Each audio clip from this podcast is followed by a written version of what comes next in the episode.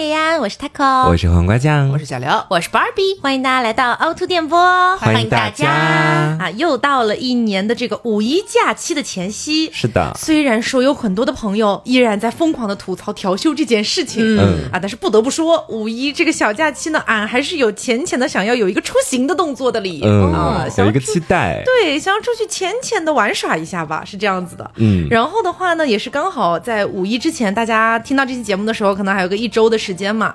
那我们今天就来盘一下，也不是说给大家推荐去旅游的地点了啊，因为毕竟这两年我们也没有去哪儿玩 啊。但是的话呢，也是发生过一些小的故事，以及呢，就是我们可以跟大家一块儿聊一聊，在这种小长假的出行之前，我们可以做一些什么样的事情啊，或者我们踩过哪些坑啊之类的，来跟大家分享一下吧。嗯那本期节目呢，我们要特别感谢江中制药对本期节目的 大力支持。谁能想到没啊？想到吧？哎，大家可能听到“江中制药”这四个字就会想啊，健胃消食片，健胃消食片吗？还是什么江中猴骨饼干？不是，不是，他们这次呢是出了一个新的系列，这个系列的产品是专门针对亚健康人群的这种日常营养补充的。嗯哎，说的这么官方，咱们简单来说就是什么呀？就是给你吃的。哎，比如说什么西梅汁儿啊，嗯还有什么呃益生菌啊，对对对类似于这样的一些东西、嗯啊。当然，这个具体的我们后面再展开说哈。俺，们来先来盘一盘这个五一出行，大家目前有没有什么规划哩？我其实已经有规划了，嗯因为早在四月初的时候，我爸妈就给我打电话跟我说，就是五一假期要不要一块儿我们去扬州那边玩一趟。哦然后我先前节目的时候就跟大家讲过嘛，我们家是一个母系氏族，嗯，然后在这个氏族里面的每一个人呢，都难逃这次的旅行。所以基本上你可以理解为，我们家这次会开三辆私家车，哇哇大概总共整个家族有时间的人有十二个，我们一起去到扬州城里面，哇！去那边好好玩，一番你们好。像那种蚂蚁搬家，我很少都没有听到过，就这种家族性的一起出游，其实蛮少的。我对，因为家里面的人都考虑嘛，我奶奶今年年纪很大了，嗯讲实话，身体的情况吧，肯定是不如以前那么好了，嗯所以就想这几年多带她出去玩几趟啊。今年扬州，明年又不知道什么地方，总而言之就是每年都要出去这样全家玩一趟。好嗯，啊，然后你们做一个小旗子，上面写瓜，哎，瓜家军出游了。我们家是有那个 title 的，叫汪府大院。真吓人的。呃我也有一个小小的计划吧，就是因为这段时间积压的工作也比较多，然后心理压力啊，包括情绪都不是特别的稳定，嗯然后我就特别想在五一的这个小长假的时间里面找个地方，我什么事儿也不干，然后我就把自己猫在那儿，我也不出游，我就待在酒店里面，嗯然后我就净化一下自己的心灵，哎，给自己的心灵做个 SPA，就这 就这种感觉。然后我这两天一直在挑选那个目的地，嗯不知道到底是要去别的城市还是怎么样。虽然说五一小长假这段时间呢，肯定是有很多的这个游客散布全国，哪儿哪儿都是人，但是我觉得我我这个计划还好，因为我不出门儿，我连门都不出，我就在酒店里待着，所以我可能会进行一个寻觅这样子。哦，在酒店里看人。哎，也不看，眼 不见心为净。我的话，因为我带大仙回家这件事情，其实已经波折了有小一个月的时间了。嗯就是由于我家里边的时间安排，包括我们工作上的一些呃临时的状况吧，就导致我们迟迟没有就是向着美丽的太原进发。嗯啊这次咱们还是只能说是一个美丽的七月，希望在五一的时候，应该是闲下来有时间，应该要带他回去。应该我我希望就是如果不要再有岔子的话，应该是五一是顺的。嗯呃，但是呢，在中间其实我有预想到蛮多阻碍的，就是说我很惭愧，我觉得我作为一个。本地人就太原本地人，要带你的另一半回你家，第一次去见家长，你肯定是有时间要带他去在你的家乡故土玩耍一下的吧？对呀嗯你要带他去吃吃啊，哪里当地很好吃的、啊、很有名的东西啊。带他去吃那个蘸串串就可以了呀。只有那一顿吗？一顿一个人花不了十块钱儿。每一顿都吃蘸串串啊。对，这是这是我有点苦恼的地方，我不知道会不会有人就是有共鸣哈、就是你可能经常带一些你的朋友啊，说，哎，你们家没去过，去你们那儿玩一下吧。你身为一个本地人，好像理所应当对你本地的一些信息了如指掌，但是你其实不是的。嗯我就感觉我得，我作为一个本地人，我都得去查一下大众什么之类的，去看看哪一些地方，呃，这两年会不会有什么比较好吃的或者比较出名的，我都得查。嗯然后我觉得稍微有点惭愧，很正常啊，你已经很多年不不是长期居住在太原呢。是，但是说到一些比较经典的一些景点啊什么的，我也真是就是囊中羞涩。哎，我记得太原有一个老街还蛮好逛的，你说柳巷吗之类的？哎算了，不重要。还是能说上名字的吗？现在不是前段时间，前段时间我在那个短视频平台上面有刷到，就是又见平遥的那个剧，嗯然后因为里面的男演员不是都肌肉对对对对对，然后好多人就是那种垂涎美色，大仙爱看这个吗？想到这个问题，但是我计划要带他去平遥见兰花翠花的，嗯然后兰花说了会给他安排一场又见平遥，让他感受一下怎。么兰花是那个又见平遥的负责人，是不是？给他安排一场。嗯，我的话五一的时候应该会出现在成都啦。哦对，然后因为我几乎每一年的五一、十一都在那边，然后所以说已经是固定节目了。嗯啊，干嘛？你那边有演出？对，在那边搞音乐节啦，哦对，然后应该会提前去几天吧，所以说也想吃一些可能以前没有吃过的东西，比如说以前经常到成都，就是天天跟朋友吃火锅，然后要么吃蹄花，然后呃，如果是小吃的话，吃一点那种甜水面等等的蒸水饺。但是我经常看吃播嘛，然后吃播当中还有很多的，比如说周围乐山的啊，然后或者说自贡啊这些地方，它都有比较独特的一些呃美食，所以我想要提前先去这些小城市，如果有时间的话，想要去那边体验一下。啊，所以可以先在周围转一圈儿，然后再回到成都工作。就五一还在打工，对啊，就感觉他的五一不是假期。哎，然后我会有一个很好奇的问题哦，嗯就是我一直想寻求一下大家的一个小共鸣，或者看看到底这一波人多还是那一波人多这种感觉。嗯就是我们只说，就是比如说放假出行去旅游这件事儿哈，嗯我们就把它定义为旅游，不是巴老师的打工之旅。就说单纯是旅游的话，然后你的旅游预算就那么多，嗯你是会把更多的钱花在住宿上面，还是会把更多的钱花在吃喝上面，还是说有别的一些什么方面吗？哦，侧重点是吗？对，侧重点，我想看看你们的侧重点在哪儿。就其实我以往的话。基本上所有的那个钱的大头全部都放在了住宿上面，因为会觉得说好像就是要住一个舒服一点的地方啊，这样的话每天在外面玩的很累，回来之后可以好好睡一觉啊。嗯，但我后面发现其实没有什么用。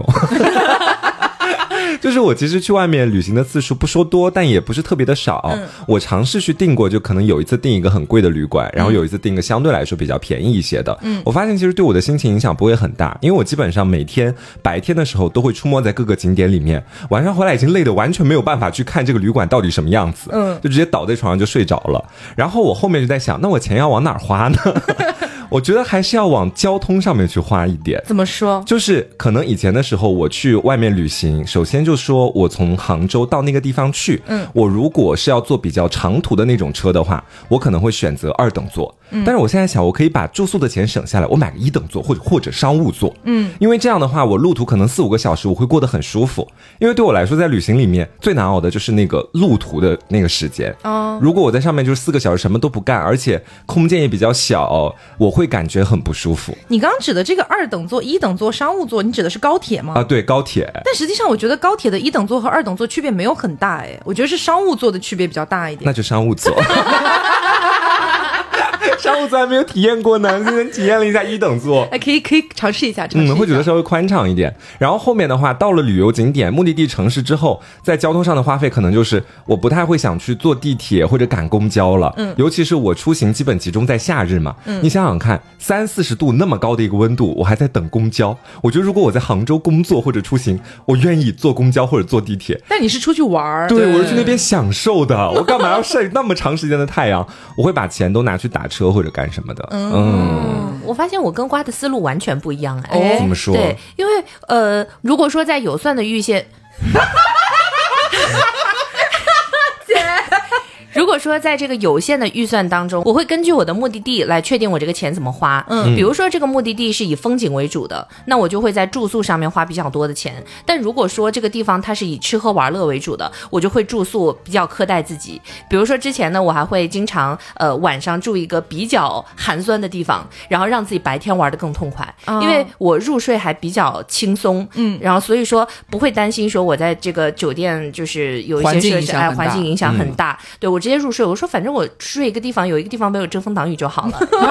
对，但如果说这个地方风景很好的话，我会说啊，那我就住在酒店里吧，然后享受一下。如果干什么来个上门服务，对吧？啊哎，然后再去看看景色，比如这样选选什么江景房啊，或者什么海景房啊之类的。对对，对，然后如果是交通的话，我觉得只要我能到达这个地方，那你走路也可以啦，坐马车好不好 哎，？我真的会走路哎，我经常会就是步行走很很远的地方，如果它是五公里以内，我都可以走。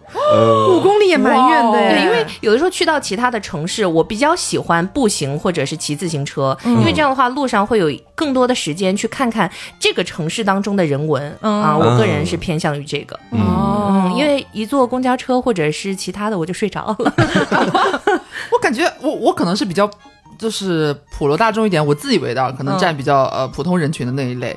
就是住宿的话，我可能不会选择说我一定要住多么好的，就很普通就 OK。嗯，然后出行的话，我其实我甚至在瓜说之前，我完全没有意识到这是一个就是有选择的点，就是成为我苦恼的一部分的一个点。我觉得就是普通出行，我希望就是一切。都花在呃，就是我白天起床了，我要出去了，我要开始这一天的，不管是吃啊还是去哪里玩啊，我把所有的钱都花在这个上面。就是离开酒店之后的一切行动。对，我就觉得就是酒店，就是咱们就睡一觉，啊，起来之后马上就离开。我也不会说一天白天的十二个小时，然后我可能有睡到日上三竿，然后我大部分时间可能都在酒酒店里度过，这样其实不太有。所以我觉得还是都分配在我在外面玩的时候的一些花销。所以你们出去旅游的情况下，会选择早起吗？不会耶呃，我会迁就。分地方哎，如果还是刚才的那个问题，如果它很有风景，风景很好看，它早上的风景好看，我就会起床。但如果说早上风景不好看，我会立刻睡到 你如何去判定一个地方的早上的风景不好呢？就是第一天起来。看看，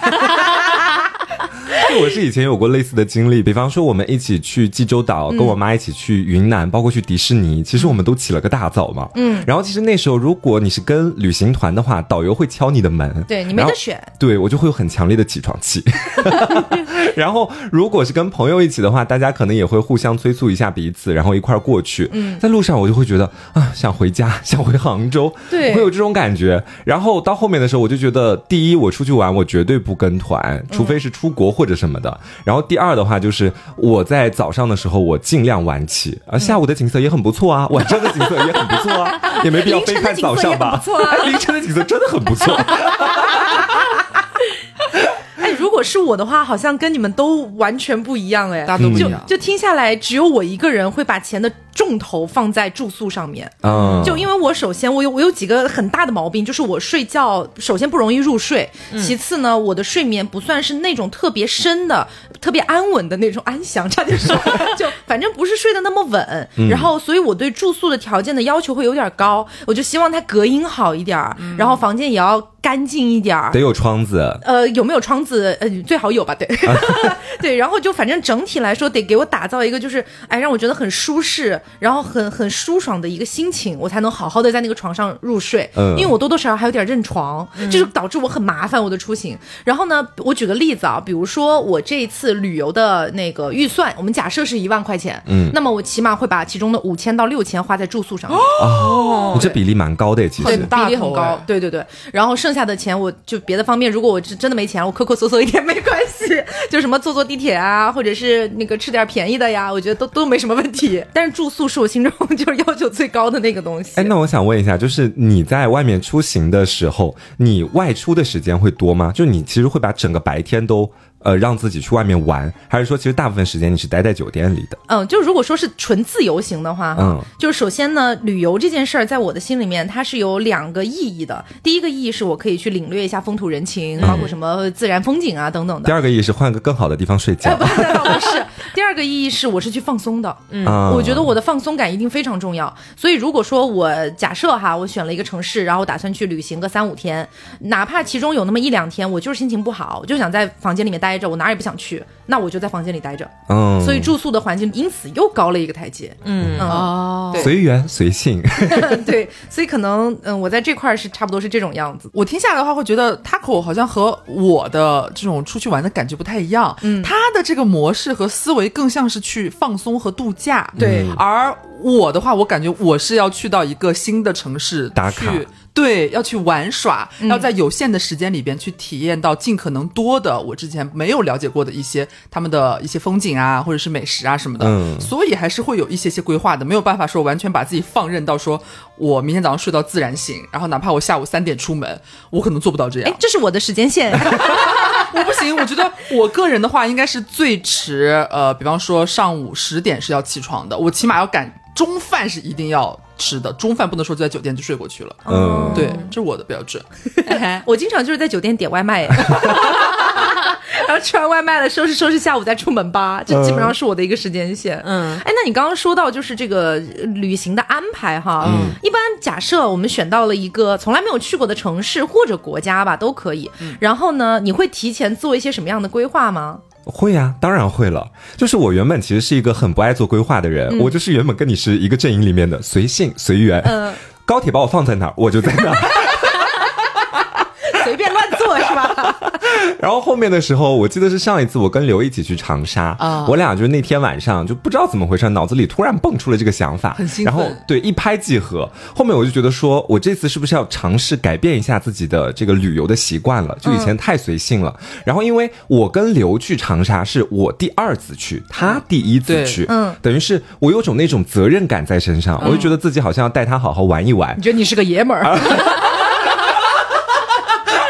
然后我后面就想着去做攻略嘛，但是我那个攻略其实做的并没有特别的辛苦，因为我不是第一次去了，嗯我是知道长沙那个地方哪些东西你一定要吃，哪些地方你一定要玩，而且有一些地方是可能攻略上都没有写到，但是我自己体验完之后觉得特别不错的，嗯，然后我就自己去打开了那个表格，开始按照每天去填那个计划。你说的那个体会过得不错，只有 gay bar 而已吗？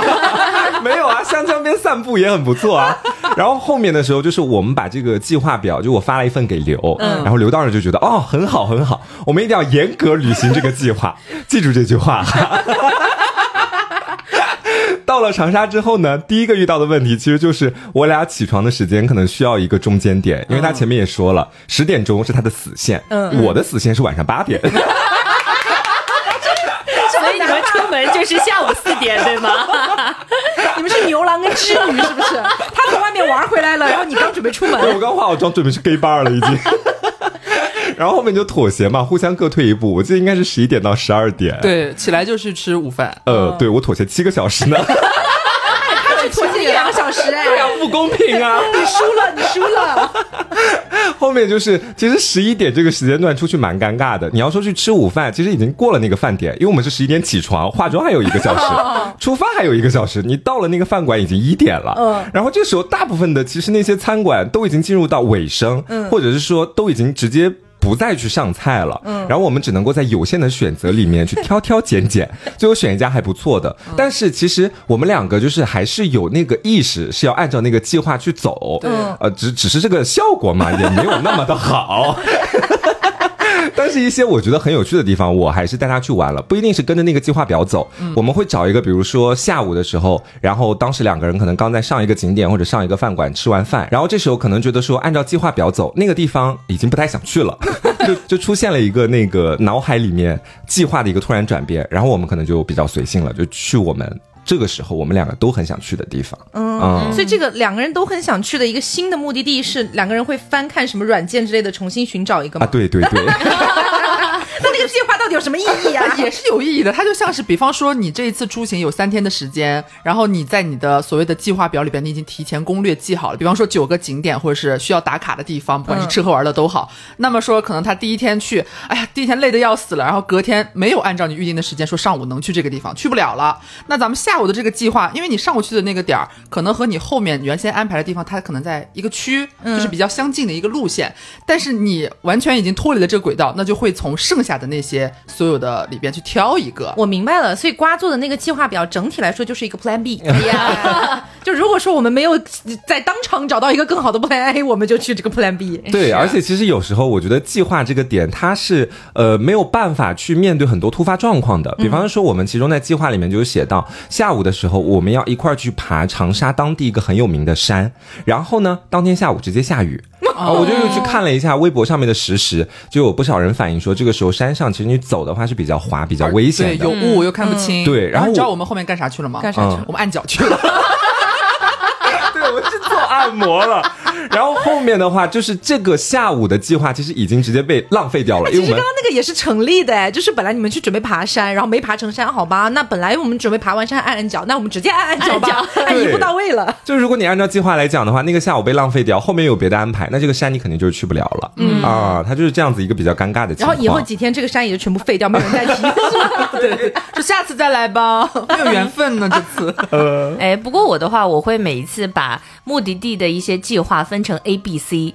哦，怎么分？好呃，是这样子的，嗯、就是我会划定的 A 里面包括什么呢？是我一定要去打卡的景点，或者是呃一些小展啊，或者是要去吃的小餐馆，这个样子，是我一定要去的。这个数量呢，占比是百分之二十，就是比较少，我不会定很多，但是这些呃，既然它少嘛，所以我是可以去完成的。那么这个 B 是什么呢？是针对于 A 它的附近有一些什么我可以去的地方，然后比如说它风景很美，或者说这个饭呢也挺好吃的，然后我会把它放到 B 里。那么这个呢，就是如果说我 A 已经就是用了两个小时玩完了啊，那么这一天还很空，那我们就去选一个 B 的一些地方。哦啊，那 C 是什么呢？C 是我需要去了解，就比如说这个地方我对它没有那么的呃有感觉，然后我也不太不太想去玩，不太想去吃，但是我了解了之后呢，我就知道说哦，原来这个地方它有一个这个景点，虽然说我不去，但是我得知道。我以为它的 C 是我绝对不要去的地方。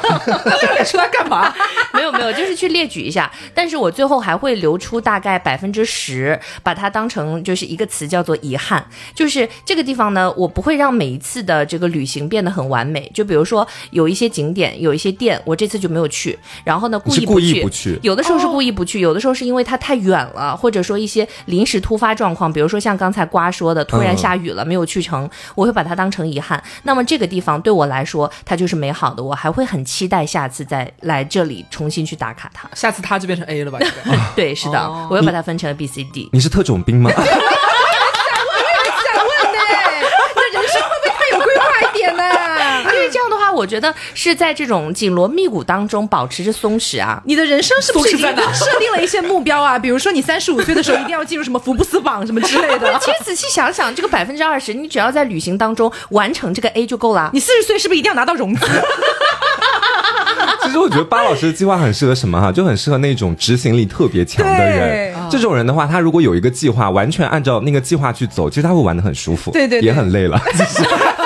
我们执行力可能没有那么强，就可能定计划对我们来说可有可无。对，因为早年间我是会定计划的，大概在我二十出头或者十十几岁的时候，我出去旅游我会定计划，嗯我会把自己的每天的一个安排，然后也是会列那种行程表，塞得满满的，然后强迫自己去执行。嗯，后来我发现我执行力真的很差，我可能会执行这些项目，可是我执行的时候非常痛苦，我就觉得我出出来玩，我我当然这个是我个人哈，嗯会觉得我为什么要这么痛苦？我我出来玩不是应该放松一下的吗？所以后来我就变成了，然后你就回酒店了。后来就变成了我一个计划都不执行。我可能会大概去了解一下这个城市有一些什么好玩的，有什么好吃的，了解了就 OK 了。我可能也不会专门的记下来或者写在表格里，我就直接冲去了那个城市之后，然后我来看我的心情，主打的就是一个随缘。嗯就我今天，哎，我突然好像记得这个城市有个什么玩意儿，什么东西，打开这个软件搜一搜，看一看，选一家直接去，好吃不好吃无所谓，然后就进行一个这样的一个放松之旅。嗯，然后可能按照我的这种方式去旅游的话，或许我就对这种城市不会有什么太大的遗憾感。就比如说刚刚芭比讲到的，他可能会甚至有的时候会故意制造一些遗憾感，让自己下次再去啊，或者什么什么的。不过在我的心里面，就是基本上我去过的地方，我很少会再选择去第二次，嗯。因为我觉得我体验过一次这种感觉了。OK，我大概了解了，下次选个别的吧，就这种这种状态。嗯，其实我在旅行的过程当中，虽然说写 A B C D，但是不会把时间线卡出来，嗯。因为有的时候我下午两点起，有的时候早上七点起，或者之前有一次很夸张，我的那个百分之二十一定要执行的 A，我是用一天完成的，然后但是那一次我旅行有五天，所以后面几天我就随缘了。你就是特种兵了，承认吧真的很很随缘，就是已经完成了嘛，那其他的无所谓啦。嗯，后面是特种兵放假了，对，他特种兵的任务已经执行完了。对对对对对对，强迫症了啦。那我觉得除了这种就是出行前的小准备之外，哈，就是单说我个人的话，其实，在出去旅游的一个时间段里面，我很难控制的一件事情就是暴饮暴食。是我应该会吃很多很多东西，一天四顿基本上。对对对，晚上了什么凌晨两点了，嗯看看外卖有没有什么夜宵啊之类的。嗯，对，所以我觉得，呃，每一次出去旅游吧，一方面是想放松，可是当我回到我居住的城市的时候，我的那种罪恶感就会非常强对，烈。当你踩到秤上的时候，你说完蛋了，对，怎么长胖这么多斤，什么什么之类的这种感觉。所以呢，咱们今天也是给大家推荐一款产品，嗯。比如说大家放假了要跟朋友一起出去聚餐啊，嗯。或者说你要出去旅游，然后又担心这个负罪感的问题，没关系，我们这个问题呢就可以交给我们的江中制药幻彩系列西梅饮来尝试一下解决，因为它是真的可以减轻一下我刚刚说到的那种，就是回到自己所居住的城市之后产生的这种负担感和负罪感的。嗯，首先，我觉得江中制药这个品牌，我们就应该不用过多介绍了吧？应该中国人都知道。呀，它已经成立了五十三年了，嗯是 A 股上市公司，有央企的背书，包括对产品的质量和这个安全是进行一个严格的把关的。嗯他们的公司的总部呢是在江西，江西大家都知道哈，吃的那是非常的辣。所以最开始做的是那个健胃消食片，对对对，对，就关注这个什么肠道健康啊等等的嘛。那江中呢，其实也是一直在延续胃肠道领域的一个研究，也通过更加日常化、更好吃的一些食品饮品，来希望让大家的身体变得更加的健康。嗯，那我们刚刚提到的这个高膳西梅饮 Plus，它是甄选进口戴安娜西梅浓缩汁，饱满原果六倍浓缩，而且它还添加了六大益生元和益生菌配方，可以发挥一加一大于二的作用。而且这个配方哈，也让这款西梅饮相对来说比较温和。为什么我说比较温和呢？因为我之前喝过另外一个品牌的，那叫哐哐窜哐哐窜，就说的难听点，拉水水这种感觉。而且肚子会痛。对，嗯但是这一款真的不会，因为它在促进排便的同时，不会让你出现那种闸门大开的状态。如果你是第一次使用西梅汁的话，我还是建议大家兑水来喝。嗯，它一瓶高膳西梅饮约等于一百零四克西梅所含有的这个膳食纤维，嗯，还可以适当的帮助大家提升饱腹感，防止小长假期间胡吃海塞啊一个体重失控的状态。对嗯包括它的建议饮用量是一到两个量杯，就是它会赠送你的一个扣在上面的一个小杯子。那如果初次尝试的话呢，建议一天最多喝一个两杯。那如果说呢，我以前喝过很多这一类的产品，急需解决便秘问题。哎，那么你就喝两杯也可以。嗯而且它的配方也特别让人安心，它是标注了孕妇宝妈也都能喝的西梅汁儿，什么香精啊、色素啊、致泻成分、药物成分、蔗糖、脂肪，通通全部都没有。嗯所以是一个非常健康的西梅饮。是的，我已经喝了五六瓶了。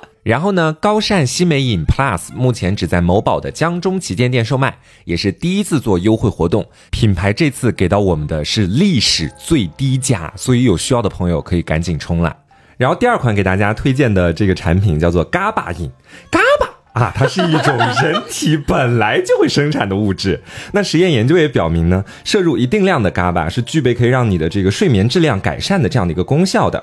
而且呢，江中家的这款嘎巴饮每袋添加了一百毫克的嘎巴，它的含量其实远高于一般的那些睡眠软糖，一袋呢差不多是四颗睡眠软糖的量。嗯，然后同时呢，它还搭配了六种汉方精华，除了公认的东方睡果、酸枣仁儿之外，还有例如茯苓啊、酸樱桃啊、枸杞啊、红枣呀、莲子之类的成分，可以做到安神补益。是的，而且它在口感上面呢，它是这种香蕉蜂蜜加了一点浆果的那种酸甜口，反正我是觉得挺好喝的，就跟那种果汁儿差不多。我们一般呢就是睡前喝个一到两袋，你就能明显的感觉到啊，反正我个人是感觉到我的入睡时间是缩短了，因为我前面有提到嘛，其实我个人的这个入睡速度其实没有那么快，有的时候甚至耗几个小时都是有可能的。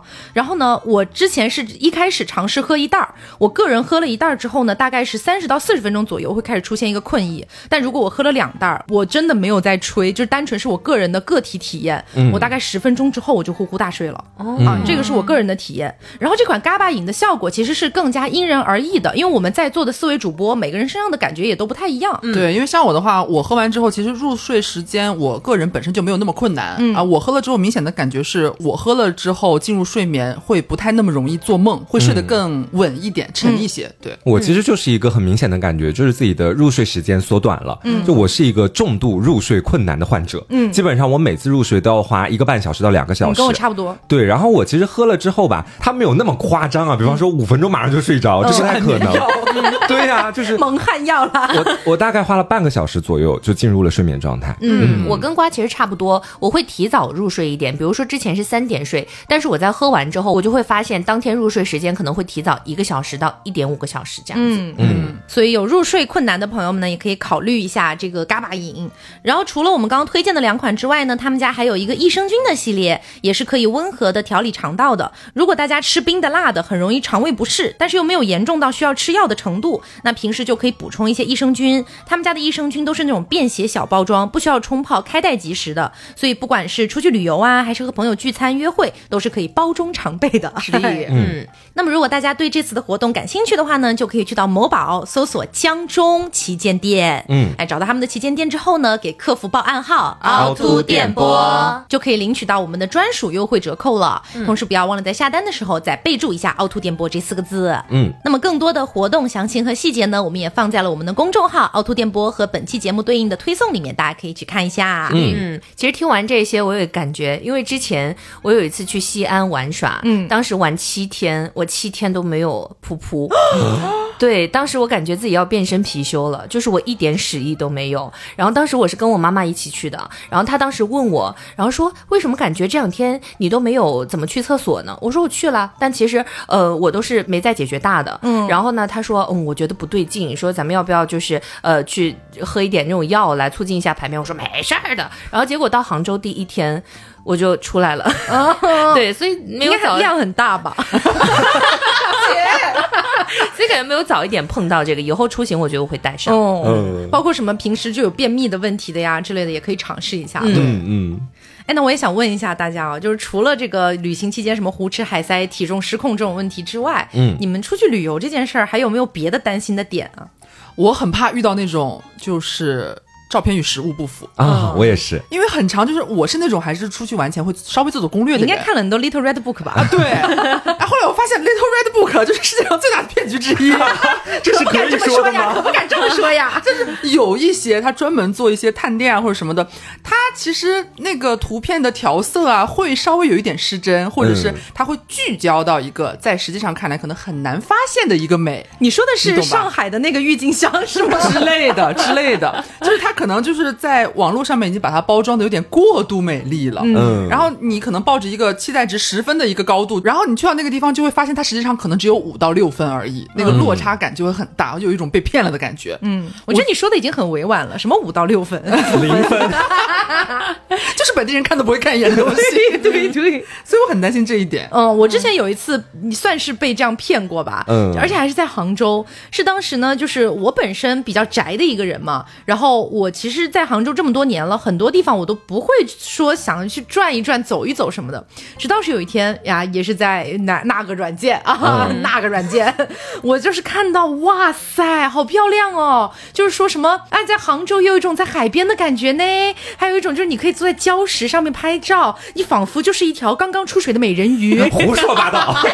也爱胡言，对。然后哇，好漂亮！什么呃，晚上伴着夕阳的光辉洒在你就是柔软的头发上，嗯什么还有人在那边拍婚纱照，什么什么之类的。我说真的，那个照片看起来真的很像在海边，非常好看。因为你想，杭州本来就不临海嘛，嗯我当时就想说，嗯，俺要去体验一下。它那个东西是在钱塘江边，嗯哎呀，我真的是驱车不知道多少公里哦，开了好久的车，然后我到达了那个地方，我找到那个所谓的取景点儿，我大概花了半个小时才找到。嗯，为什么？因为那个取景点儿非常之小，不足十平米吧，十平米都夸张了，不足五平米。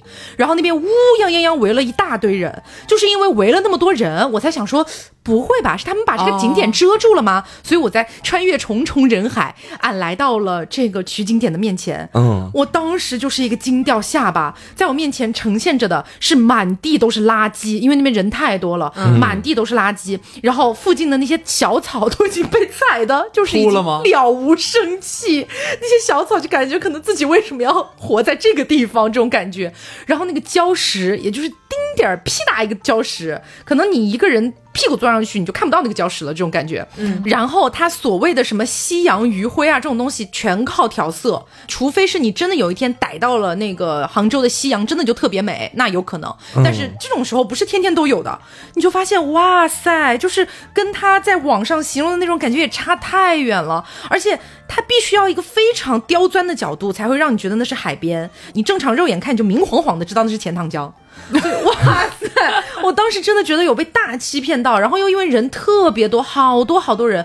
我跟你讲，就他那个取景点，可能我刚说可能就五平米嘛，嗯然后它后面延伸出来的一小片草坪吧，可能就二十平到三十平左右吧，我都不知道挤了多少人，可能有上百人都在那边就堆着准备在那边拍照。嗯我就想，那算了，俺不要拍这个照了，我就在江边随便走了走，我回家了。嗯我我真的不知道我那天到底是去干嘛的，我真无语助理。去上当了。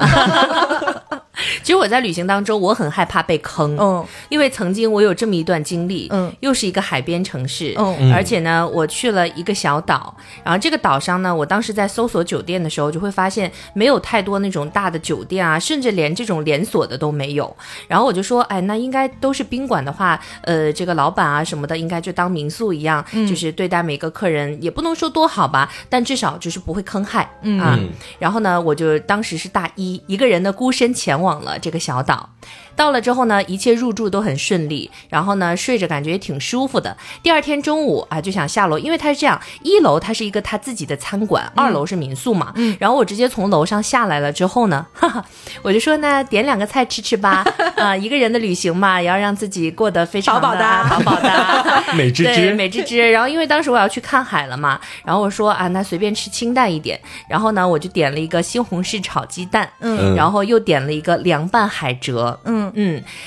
但是上了菜之后呢，我就说，哎，我尝一下吧，因为我看那个海蜇跟平时在那个就是杭州餐馆啊吃的不太一样。我说是不是海边的它会就是呃有一些花样。哎有些花样，或者说它更正宗一点。嗯。于是呢，我就浅品尝了一下，我就在我的记忆当中，这个海蜇是非常的 Q 弹的，对吧？非常的有韧劲的，就咬在牙里是那种咯吱咯吱的，嗯。会让人感觉很治愈。对，但是我咬它是脆的，脆的，对，又脆又软。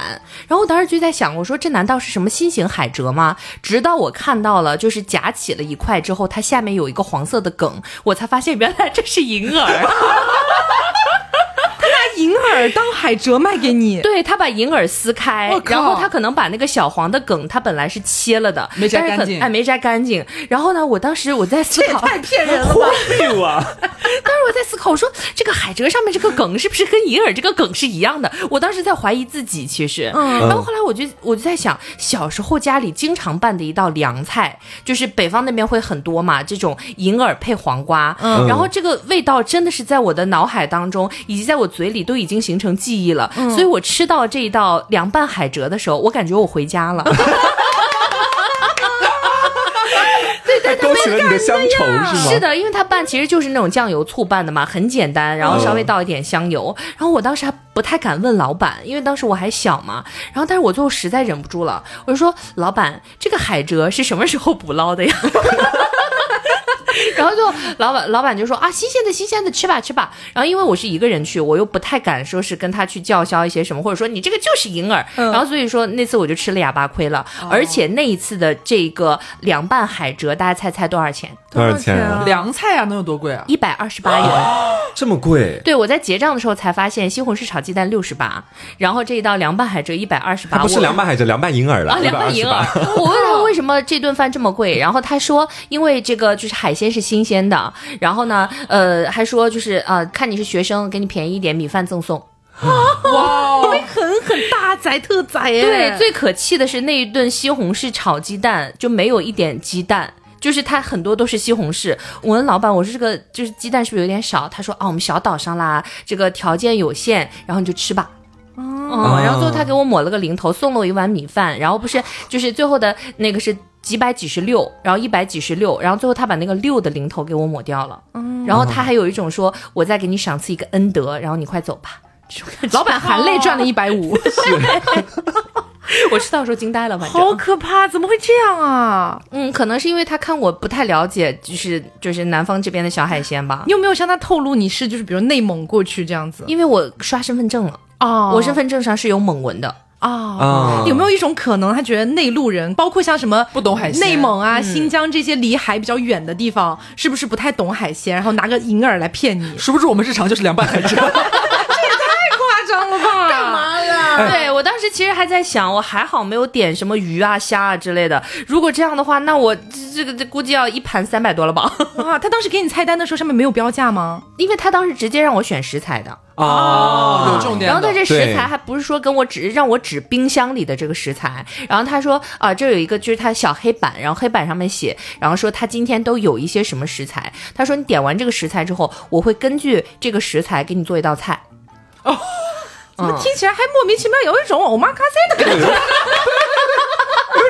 高级感在里面的怎么？对啦，银耳马卡塞啦，救命啊！哎，我想问一下，就是你们现在出去旅行，还会去那些就是提前没有做好攻略的馆子吗？我会耶，其实我已经很少了，就是我很害怕碰到巴老师这种情况，所以基本上我要吃一个什么东西，我可能都会提前在网上把攻略全部都先做好，然后绝不踏足那种路边的，可能是我都不知道它到底好不好吃的那种馆子。我一般是这样的，看去的城市，如果比如说是西南地带，就比如说离我家乡比较近了嘛，嗯然后我是比较熟悉西南地带的这些口味的，比如说什么重油重辣呀、重麻辣啊等等的这种东西。嗯所以如果去西南这一块的话，我应该会直接选那种苍蝇馆子啊就看起来也没有多高级啊，也就是可能卫生甚至不太卫生哎，有点堪忧的地方，没关系，我觉得这个地方的味道应该是可以。所以像这一类西南地区的话，我可能就不会太去挑那种什么某点评上面高分啊，可能就不会去这种。哎，那是不是去成都或者重庆的话，我就可以完全放下前面自己心里面在前面讲到的那一部分，就我可以随便找一个馆子，随便进去吃，都会好吃。我不敢打这个包票。我凭什么打这个包票啊？有人看攻略里是这么写的，呃随便挑，福，对，自求多福。祝你平安。我其实也遇到过，就是那种呃没有计划的走进一家餐馆，嗯有成功也有失败。最近一次呢，可能就是今年情人节的时候，嗯然后我和大仙就是也没什么事情，但是确实我们那两天，哎，偏偏正好也不录节目，那咱们就出去玩一下吧。嗯，然后我们俩就开车去了乌镇，离咱们也近嘛，嗯就是进行一个短途的一个小小的出行。白天去的，去到那边之后，其实呃中午快十一点的样子吧，我们就说不然先吃饭好了。嗯，好饿，然后发现景区里边，你突然意识到好像我们来之前没有做攻略啊、因为是在景区里边，它那个嗯乌镇景区很大嘛，你只能在景区里边进行一个用餐。可是我没有做攻略，它里边的那个餐馆又特别之多，嗯，偏偏那个又是饭点儿，其实人来人往的，你其实能看出来哪一些店生意好，哪些啊店生意不好。然后我们就一开始进了一家人比较多的一个餐馆里边，进去之后我们打开那个菜单，我们就发现，嗯，有点奇怪，怎么说？他做的那个菜吧，我现在有点忘记具体什么，就什么煲之类的，嗯就是一锅东西给你咕嘟上来。因为我进去之后，就是扫视了一下周边已经坐在那边用餐的一些游客们，对，都是那些咕嘟。然后我落座之后呢，我就记住我进门的时候这家店叫什么。落座之后，他们先给我们上了一些杯子啊，什么给你倒水嘛，说、嗯哎旁边二维码扫码，哎您可以就是进行一个点餐。嗯我们说好，嗯我们俩呢就是呃非常统一的进行了一个动作，没有扫码，没有点餐，先点开了一些点评软件。嗯，人先进来了，但是其实没有看他评分，就是你有时候有一种被后面有好像有什么无形的东西在推着你，你要先赶紧找到一个地方坐下再说。嗯然后我就看你发现说，哎，评分好像还蛮高的，但是你不知道为什么，就那个氛围，你觉得这家店不会好吃。很神奇，嗯你在那个饭店里边，其实人不少，但是你闻不太到饭菜的香味，那其他的食客脸上有笑容吗？没有。哎，你说到点子上了，没有笑容，哎，对啊，这很明显啊。就是大家特别像是那种，嗯，勉强吃一吃吧，就那种感觉，随便吃一顿就好了，吃饱就离开吧，赶紧还要玩别的东西那种感觉。嗯然后我们俩就做了一个非常明智的选择，我们就离开了。嗯，我们马上起来就走了。走了之后，站在那个路当间又开始犹豫，那接下来该何去何从呢？因为那家店看起来评分还蛮高的，可是我们放弃了它。嗯这个时候我们就再次打开了一些点评软件。我们就想到一个点说，这些里边不一定评分高的，它可能才好吃。有一些包括像他和我刚刚提到那种，像一些呃街边苍蝇馆子，其实很好吃的那种店，它的评分一般来说哈，不会可能说高到很高的。嗯，然后我们走着走着就看到路边有一家，它既做民宿，然后也可以在饭点的时候进行用餐的一个这样的一个店吧。马老师那家店吗？可能类似吧，他就也做民宿生意，但是你也可以单纯去吃饭。嗯，我们进去之后呢，先看了一下菜单，因为那个那家店没有人。嗯没有人在光顾，然后是很小的，就像是那种二层小楼的比较小平数的一个小民宿，然后一层只能放大概三张圆桌，小圆桌这样子，其实空间蛮小的。然后菜单也是印在墙上的那一种。没有什么花里胡哨的东西，然后也是明码标价。我们就看那个菜单，它有配图，觉得还不错。但是我心里面会打鼓说，这个饭点儿，哎，他们家一个人都没有，真的可以吗？嗯，哦，然后老板娘呢是一个，我觉得应该是奶奶的年纪了已经，然后围着一个围裙，然后拿着把铲子，好像在搞她后院的小花儿什么的，就特别像那种邻家的那种那种奶奶的感觉，说、你们俩要吃什么呀？我们家鱼头很好吃的啊你们可以看一下。然后还说什么呃，当下我们去的时候有个什么什么野菜是什么应季的吧，好像是嗯他们那边说、呃、那个野菜炒鸡蛋就摊一个鸡蛋饼，那个也很香的。嗯然后你不知道为什么突然就生出了一种信任感，嗯，就觉得。好像会好吃，嗯，然后我们俩就坐下来点了，点了大概三四道菜吧。我当时回来发微博，还有发那个图片，真的很好吃。是奶奶炒的吗？对，哦，就是奶奶炒的，奶奶炒的。姐，太感动了，姐。然后后来就发现，其实也不一定，这有时候要看玄学。嗯，有时候你走进一家店，它可能没有像其他那种，好像店又很大，人又很多，有那种好像生意很好那种氛围，但是。可能是那个掌勺的人出来，你见到他，对。可能有跟他小聊了。对，你就觉得他应该是会做饭的人，嗯，他做的饭不会难吃的，对，而且其实也并不是说这个评分高的都不好吃啊，或者什么的，嗯。而是有的时候确实是看一种氛围，对。而且那个氛围得让你相信这家店是好吃，它是一个很玄妙的东西。是个人的一种感觉。对对对，然后其实这也让我想到就类似的一些情况吧，就是比如说什么，大家可能看一部电影之前会先去看一下影评，哎。看大家的评分，如果这个评分都很低的话，说不定他就不去看这个电影了。可是说不定这个电影其实还蛮对你的胃口的，我觉得都是有可能的。然后反正这几年下来吧，包括我们一直做节目嘛，然后也就是反正这个跟什么打分不打分啊，什么乱七八糟也是，就是哎这个打交缠道斗良久，对，打交道了很久，所以我我现在个人的一个感觉就是，不管是网上风评有多差的一些东西，嗯。或者说是这个餐馆的这个评分有多低或者怎么样，但凡我对它是感兴趣的，我可能会先自己先去感受一下，嗯。然后我再去看大家的一些评价，说不定这个东西蛮对我的胃口的。对，而且你们没有看到过有一些，我因为是我前段时间有关注有一些账号，他们还蛮猎奇的，会做一些说专门去点那种评分很低的外卖，哦我有看到过，就会像这种感觉，就是他们做一期就是。怎么这家也好吃啊？就很奇怪，所以有时候会觉得说，其实现在市场上啊，就是点评啊这种这种点评的感觉本身就它会有一些利弊在里边吧，还是要看你个人的去选择。你尝试之后，其实不一定真的就像那个评分一样，就框定死了那家店的品质，也不一定。是的，对，但是我接下来分享的这个经历，其实真的就是让我大开眼界。嗯，就是这样子的。我们家出去旅行，其实一直都不太去看那些点评软件，我们是通过我爸妈的一个关系网，他们的这个关系网非常的玄妙，就像那个蜘蛛的蛛丝一样。情报局的吗？就可能有一些小道消息，这个小道消息是哪个哪个地方比较好玩，嗯然后这个消息一旦在这个蜘蛛网上开始铺开，那么这个蜘蛛网上每一个人物都会收到。接下来哦，你知道我幻想出一个画面，就是当你们要决定去一个地方玩，然后你爸妈就开始秘密打电话，喂喂喂，知道吗？我们家要出去玩了，帮我调查一下。然后，然后在那个城市的街头巷尾就开始出现了数百个人，然后就开始打。汪家要来了，汪家要来了。而且是这样子的，就是因为我们县本身就是为了打造那种旅游县城的感觉，嗯，然后我们县其实很拿得出手的，就是一些古镇、啊，有一些很不错的，我曾经去玩过，也挺推荐大家去玩。但是我要讲的是其中的一个，就让我觉得，呃，怎么这样子的一个古镇？这个也是通过我妈当时的那个关系情报得来的一个消息，然后我妈当时就跟我说，这个古镇里面啊，那个非常有那种乡土人情，你去那边能够看到很多就是以前建筑的房子，体会那种古色古香的感觉。你现在就过好日子过多了，赶紧带你去那边体验一下生活。还要先 PUA 你一下。对，最后的落点我不认同，我不欣赏，但是我觉得可以去一下嘛。好，我们就是又是两辆车，大家知道母系氏族出行就是这个样子的，两辆车浩浩荡荡的出发了。大部分的古镇其实都会比较偏远一些嘛，嗯，但是我没有想到那个古镇会那么偏远，偏到什么地步哈？就是你要翻好几座山才能够抵达那个地方。然后你知道山上的路其实是比较复杂的，就可能你一个呃小道走错了，你接下来面对的其实就是土坡坡，嗯，然后已经没有路了，对，就没有路存在，你知道吧？嗯，然后我们。开两辆车，前面那辆是我爸开的，负责带路。我也不知道他有什么自信，可以做出这样的选择。我当时坐副驾驶，开着开着你就越来越不对劲。一开始是水泥路，开着开着变成了一个土坡，土坡下坡之后呢，再往前走，啊，那个那个路就突然变窄许多，大概就是一个人一个成年人躺上去的那个宽度。你是不是要开进人家田里了？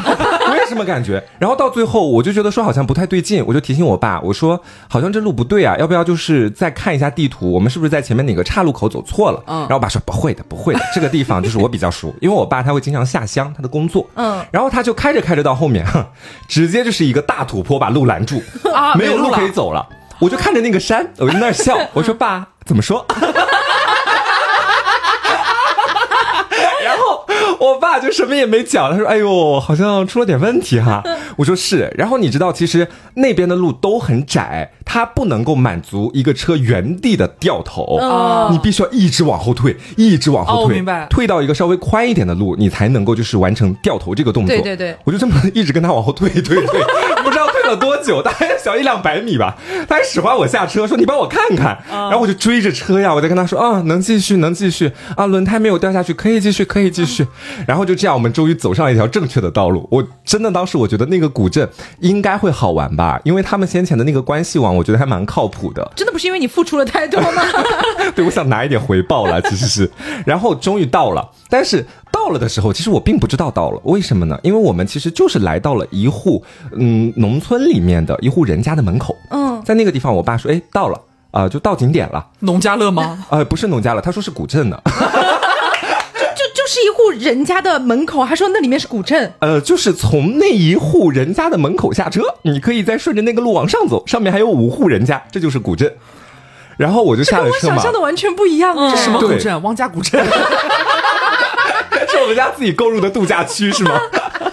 然后这次我过来是来参加那个剪彩仪式，对对，他们还叫你少爷，墙上墙壁上刻的族谱会有你的名字。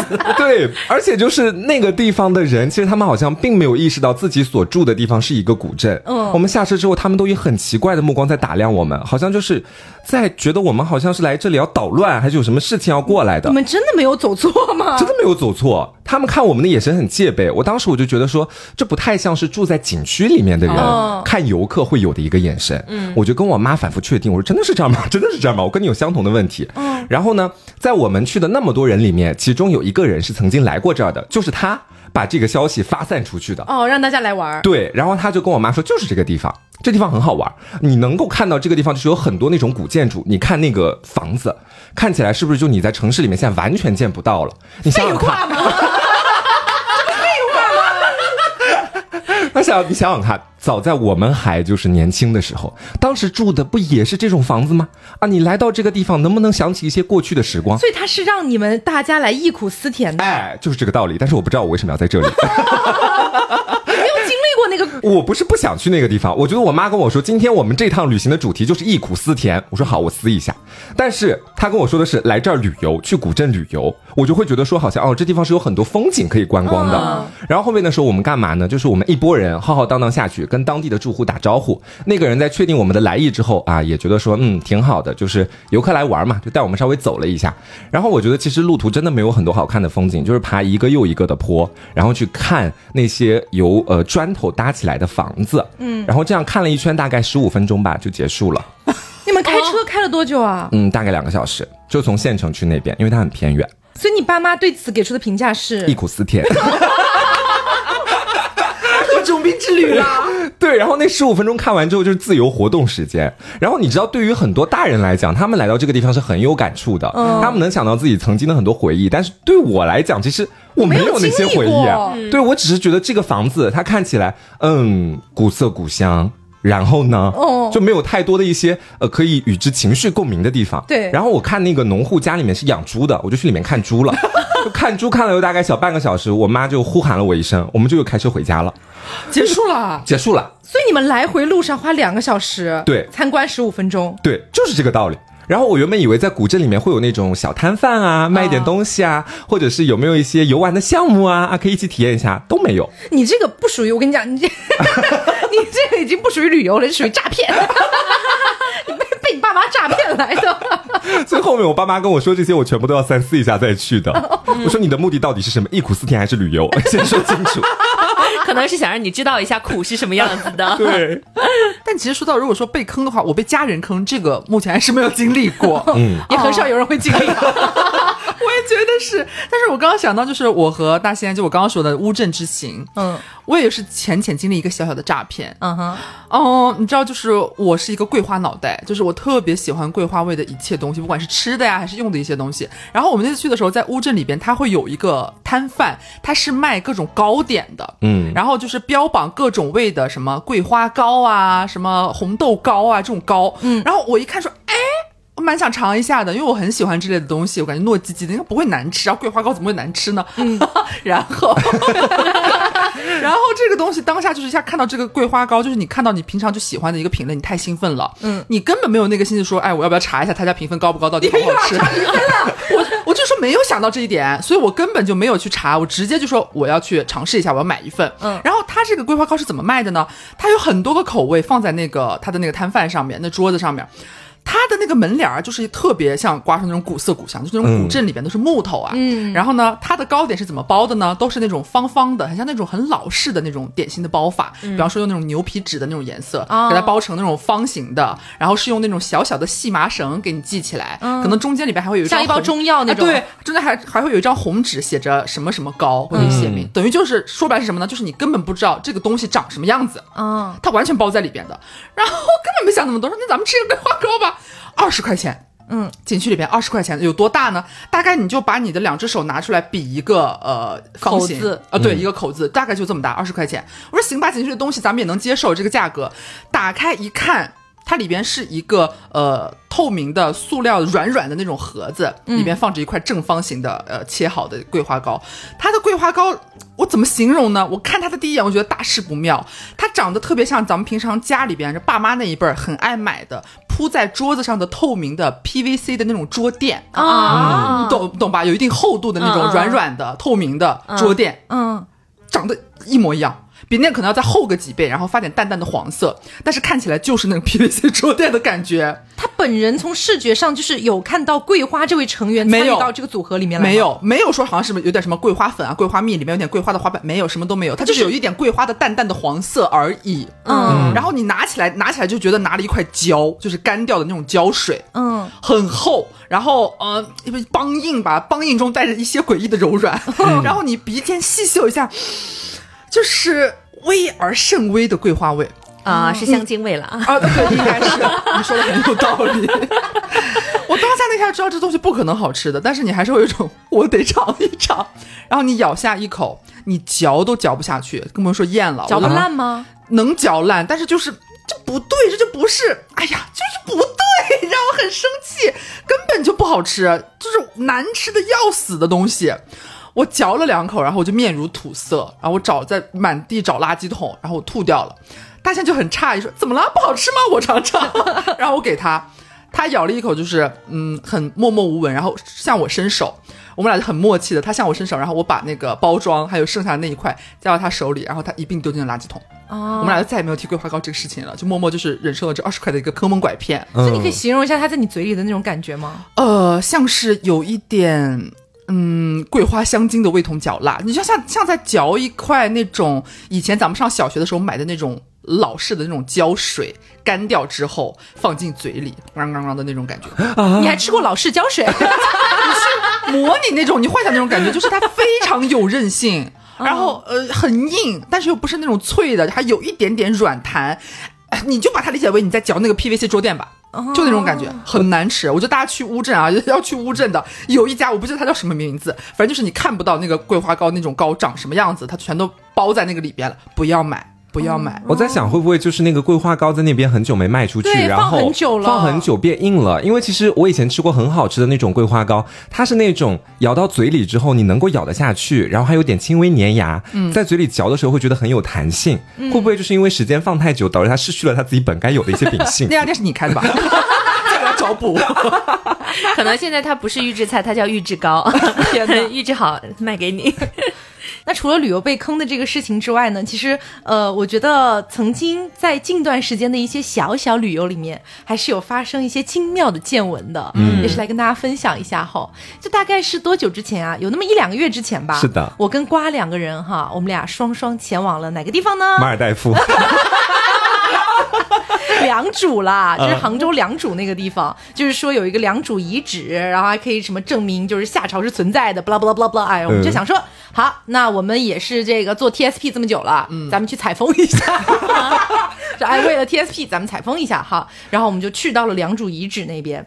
怎么说你就是良渚这个地方啊？我觉得它也不能算诈骗，它真的不能算诈骗，就是因为它的那个古代遗址真的距离现在太多太多年了。你想，可能是证明夏朝存在的东西，嗯，就真的是几千年过去了。然后呢，可能很多的那种古建筑啊什么之类的，该风化的也都风化了。对，只是说确实能挖到一些，比如说以前的玉器啊，或者是类似的一些东西，是能够证明以前有一个文明存在的，大概这种感觉。嗯，但是你要是想在那个遗址里面去看到一些比较大的那种古建筑啊什么的，是不可能的，已哦已已经它它已经 disappear 了，它已经从这个世界风化了这样子。然后呢，我们当时在良渚的遗址里面呢，就坐上了一个那种观光车，然后我们就哎就绕着这个良渚遗址嘛，我们就说哎就转一圈这种感觉。嗯，我的妈！就当时 他那些不同的那个，就是它有很多个大草坪，你知道吧？他那个大草坪附近呢，他会有一些介绍啊或者什么的。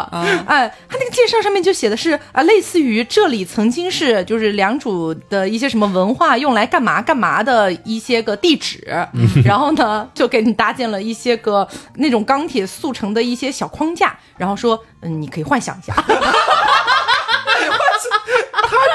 就 是给你框一块地，上面搭一个框架，然后就是你要自己去展开幻想。就在对。牌子上真的是这么写的吗？就大概是这么个意思，嗯。就是你你你得幻想。好、然后呢，就是呃，这也不能算是良渚这个遗址的问题，因为它本身那边造的那个景儿是非常漂亮的，是。就是草啊，包括什么花儿啊，各种各样的东西都给你修剪的非常漂亮。然后只是说没有让我太感受到这个遗址这件事情，我就感觉如果哎它是一个这个文化公园儿，呃，我觉得挺合理的，非常漂亮，非常好看，也非常大，呃，很很值得去。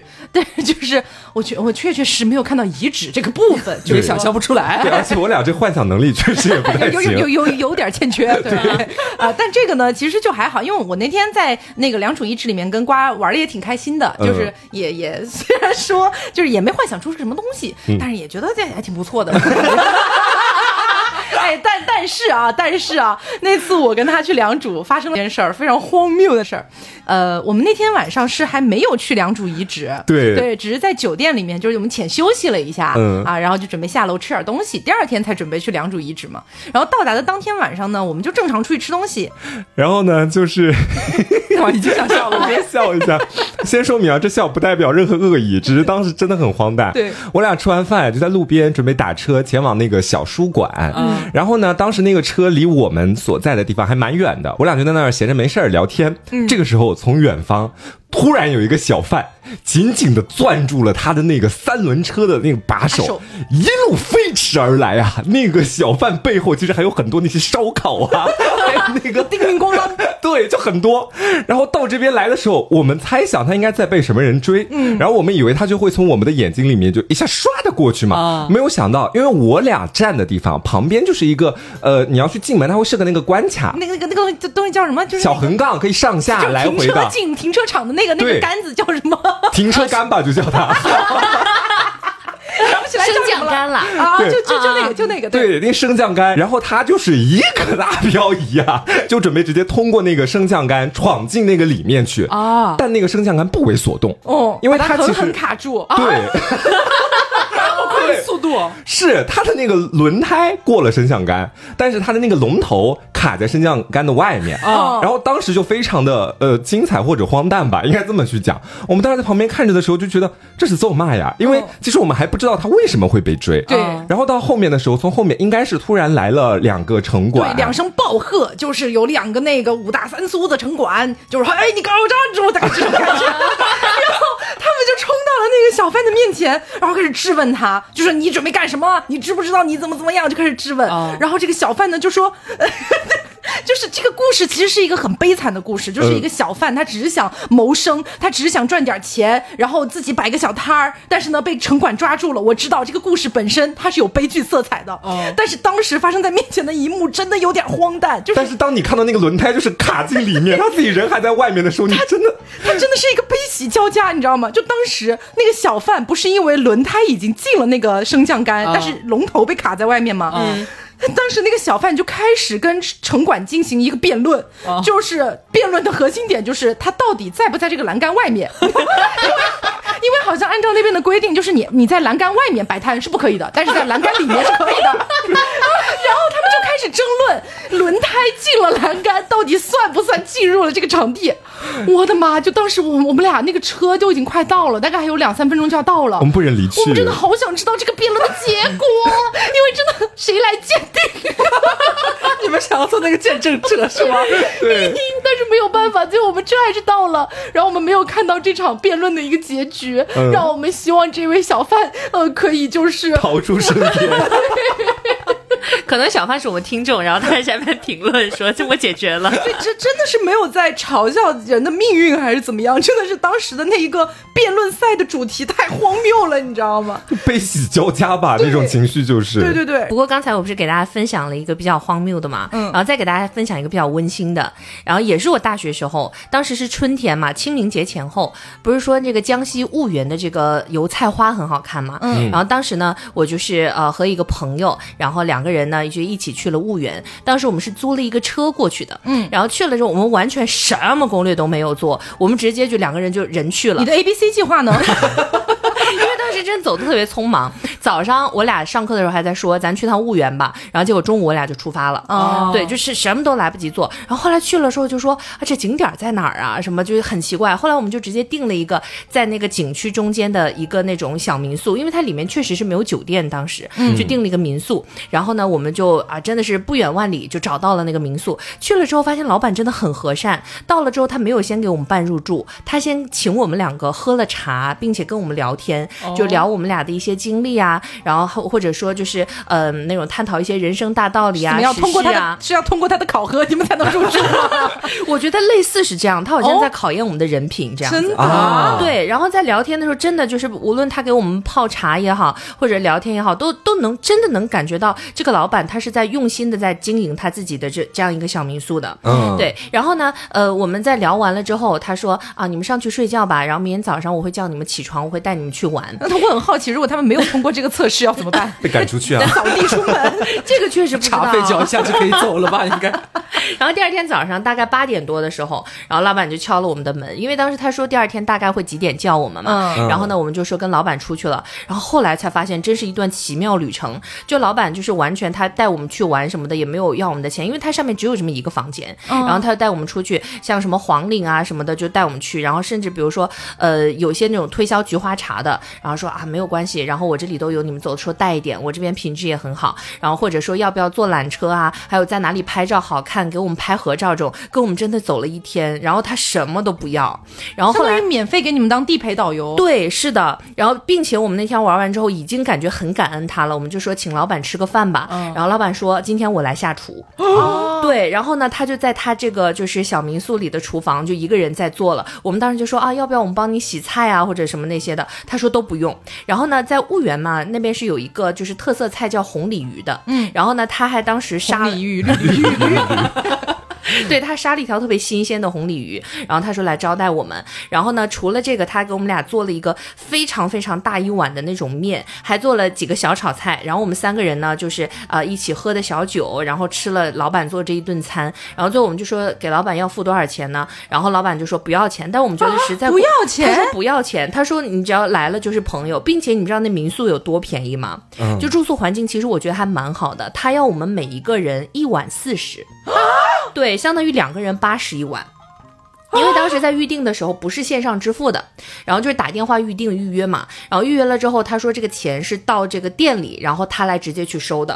然后后来我们就觉得好奇怪，怎么可能这么便宜？然后后来我们就说这顿饭，嗯嗯，多多少少也得给给人家一点钱嘛。然后结果老板说啊，那你们如果说实在觉得过意不去，那你们两个人一百块钱吧。但是我后来了解一下，那边的红鲤鱼没有这么便宜的。嗯，对，然后呢，老板就说啊，你们大概就是呃玩两天一夜就挺好了什么的。然后呢，把我们第二天还是地陪导游陪我们玩了整整一天。后来我们走的时候呢，是给老板塞了，就是每人塞了五百块钱红包的。然后塞完了之后，就他其实不知道，塞我是塞在他前台的一个就是那个招财的那种猫下面，哦对。然后呢，他就在我们走的时候，每人给我们带了一袋那种菊花茶，然后感觉真的是很好品质的那种。并且然后那天是清明嘛，还给我们每个人带了那么就是他包装好的两盒那种清明果，然后走的时候他说啊，以后你们要来的话再来联系我这样子。哇对塞，对，然后后来他给我们打电话，然后他说为什么还要塞钱啊，然后什么的。然后后来呢，我们两个人不是每人塞了五百块钱嘛，哦然后结果老板给我们每人还了四百元，就是他知道我们电话，然后给我们的支付宝就打回来了四百块钱。欧米茄，对，就这这一段经历，我觉得真的好温馨，真的在就是大学的很多个这种说走就走的旅行当中，我觉得这一次真的好奇妙，我就感觉这两天过得就就感觉如梦似幻。幻对，有没有可能真的是你在做梦？没有没有，真的是真的。然后当时那两天我真的玩得特别好，就是连老板拍照片拍的都很好，他连光光影的捕捉都很好我。感觉这个老板有点像我我理解意义上的，就感觉是不差钱，对他应该不是做民宿为生，对就是他应该就是感兴趣朋友对他好像后面有，就是他跟我们透露聊天的时候嘛，喝茶的时候，他说就是婺源那边很多这种做菊花茶这种生意的，就很多都是他的。啊，不缺钱，其实。对，所以我觉得这次经经历啊，让我真的记忆犹新。所以之后每年的春天，我都很想去那边再看一看，但是总害怕如果再去联系老板，又会麻烦到他。哦而且我觉得缺不缺钱已经是另外一码事儿了，嗯就是他在不缺钱的基础之上，他好像比较喜欢跟这些游客来做朋友，对跟他们一起出去玩儿等等的。对对对，不过我觉得在这个地方也要适当的提醒一下我们的听众哈，就是芭比老师这个故事呢，可能更属于就是哎蛮蛮幸运的，对遇到了这样一个老板，嗯但是有那么一些些个情况哈，就有可能会遇到一些坏人，大家还是要努力去辨别一下。嗯对毕竟绝大部分的一些不管是做民宿啊还是餐饮啊等等的，肯定都还是呃以这个赚钱盈利嗯对嗯盈利为一个重点的。那大家还是要注意一个分辨，嗯也希望大家在即将到来的一个五一假期可以过得开开心心啊。嗯好，那在节目的最后呢，也提醒大家一下江中制药的这个幻彩系列，啊呃大家可以去到某宝搜索江中旗舰店，找到他们旗舰店之后呢，给客服报暗号凹凸电波，嗯。就可以领取到我们的优惠折扣了。非常之大，是，同时不要忘了在下单的时候再备注一下“凹凸电波”这四个字。嗯，祝您吃得开心，体重不长。哎，对，那么更多的一些活动详情和细节呢，我们都放在了我们的公众号“凹凸电波”和本期节目对应的那篇推送里面，大家可以去看一下。嗯，那在节目的最后呢，让我们再次感谢江中制药对我们的大力支持，是的，Thank you，Thank you。好，那今天的节目就到这里，我是 Taco，我是黄瓜酱，我是小刘，我是 Barbie，别着急，慢慢来。拜拜，拜拜。